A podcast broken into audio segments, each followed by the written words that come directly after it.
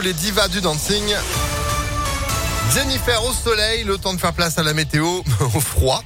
Et puis l'info, Sandrine Ollier, bonjour. Bonjour Phil, bonjour à tous. À la une, à Lyon, de nouveaux renforts policiers dans la métropole. Ça fait suite aux annonces du ministère de l'Intérieur en 2020. Gérald Darmanin avait promis 300 agents supplémentaires sur trois ans. Aujourd'hui, deux tiers de ces effectifs sont déjà sur place. Et ce matin, 74 nouveaux policiers prennent leurs fonctions. Ils ont été officiellement accueillis hier en présence du préfet. Une partie d'entre eux assure des missions de police secours, les interventions d'urgence lorsqu'on appelle le 17. D'autres rejoindront les brigades anticriminalité ou des services d'investigation. Parmi les nouvelles recrues, des policiers expérimentés mutés à Lyon, mais aussi des plus jeunes, comme le rappelle Nelson Bouard, le directeur de la police du Rhône. La plupart de ces policiers ont autour de 30 ans, beaucoup d'entre eux d'ailleurs moins de 30 ans, mais euh, ce sont euh, déjà des policiers aguerris puisqu'ils viennent tous euh, de la région parisienne. C'est un renfort qui était prévu, ce qui nous permet de renforcer renforcer nos unités et de rendre un service évidemment plus efficient, plus rapide à l'attention de la population. Nous souhaitons euh, réduire de manière significative le délai d'intervention d'ici à la fin de l'année 2022 sur l'agglomération lyonnaise. Les policiers plus, expérimentés rejoindront les quartiers de reconquête républicaine à Vaux-en-Velin et Rieux-la-Pape. À noter que des brigades spécifiques seront aussi allouées au quartier de la Guillotière et de la Pardieu mi-février.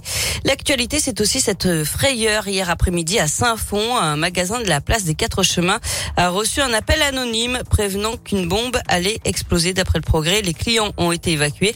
Un périmètre de sécurité a été mis en place après vérification de la police.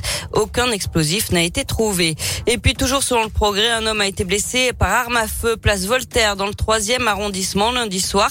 La victime s'est présentée d'elle-même aux urgences de l'hôpital Saint-Luc-Saint-Joseph, touchée aux jambes par des plombs. Une enquête est bien sûr ouverte.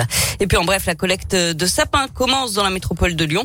Vous avez jusqu'au 19 janvier. Vous pouvez les déposer dans les 195 points de collecte répartis dans les arrondissements de Lyon et toutes les communes de la métropole ou alors en déchetterie. Un président ne devrait pas dire ça pour Marine Le Pen, la candidate RN à l'élection présidentielle. Il clive, divise, alors que le pays n'a jamais été autant fracturé pour l'entourage de Valérie Pécresse, la candidate des Républicains. Fabien Roussel du PCF dénonce un propos indigne et irresponsable du président de la République. La classe politique est choquée aujourd'hui par les propos tenus par Emmanuel Macron dans une interview accordée aux Parisiens. Le président dit vouloir, je cite, emmerder les non, les non vaccinés et on va continuer de le faire jusqu'au bout. Des propos qui ont d'ailleurs entraîné une nouvelle suspension de séance à l'Assemblée nationale hier en plein débat sur le pass sanitaire. L'examen du projet de loi reprendra cet après-midi. Les députés ont quand même eu le temps de relever l'âge à partir duquel le pass vaccinal sera exigé. Ce sera à partir de 16 ans. Pendant ce temps, le nombre de cas de Covid explose en France. 271 686 en 24 heures. Du jamais vu, près de 3000 nouvelles hospitalisations. On passe au sport avec euh, du foot. Le RC Lens dernier qualifié pour les huitièmes de finale de la Coupe de France. Les 100 et Or ont éliminé Lille au tir au but après un match nul de partout à la fin du temps réglementaire hier.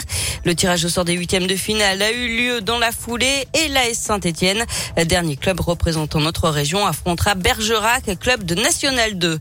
Enfin en basket, l'affiche d'Euroleague entre Lasvel et Monaco programmée vendredi est reportée en cause de nouveaux cas de Covid chez les joueurs Villeurbanais. Bah oui. Entre les jauges et euh, les joueurs qui sont positifs, c'est pas simple.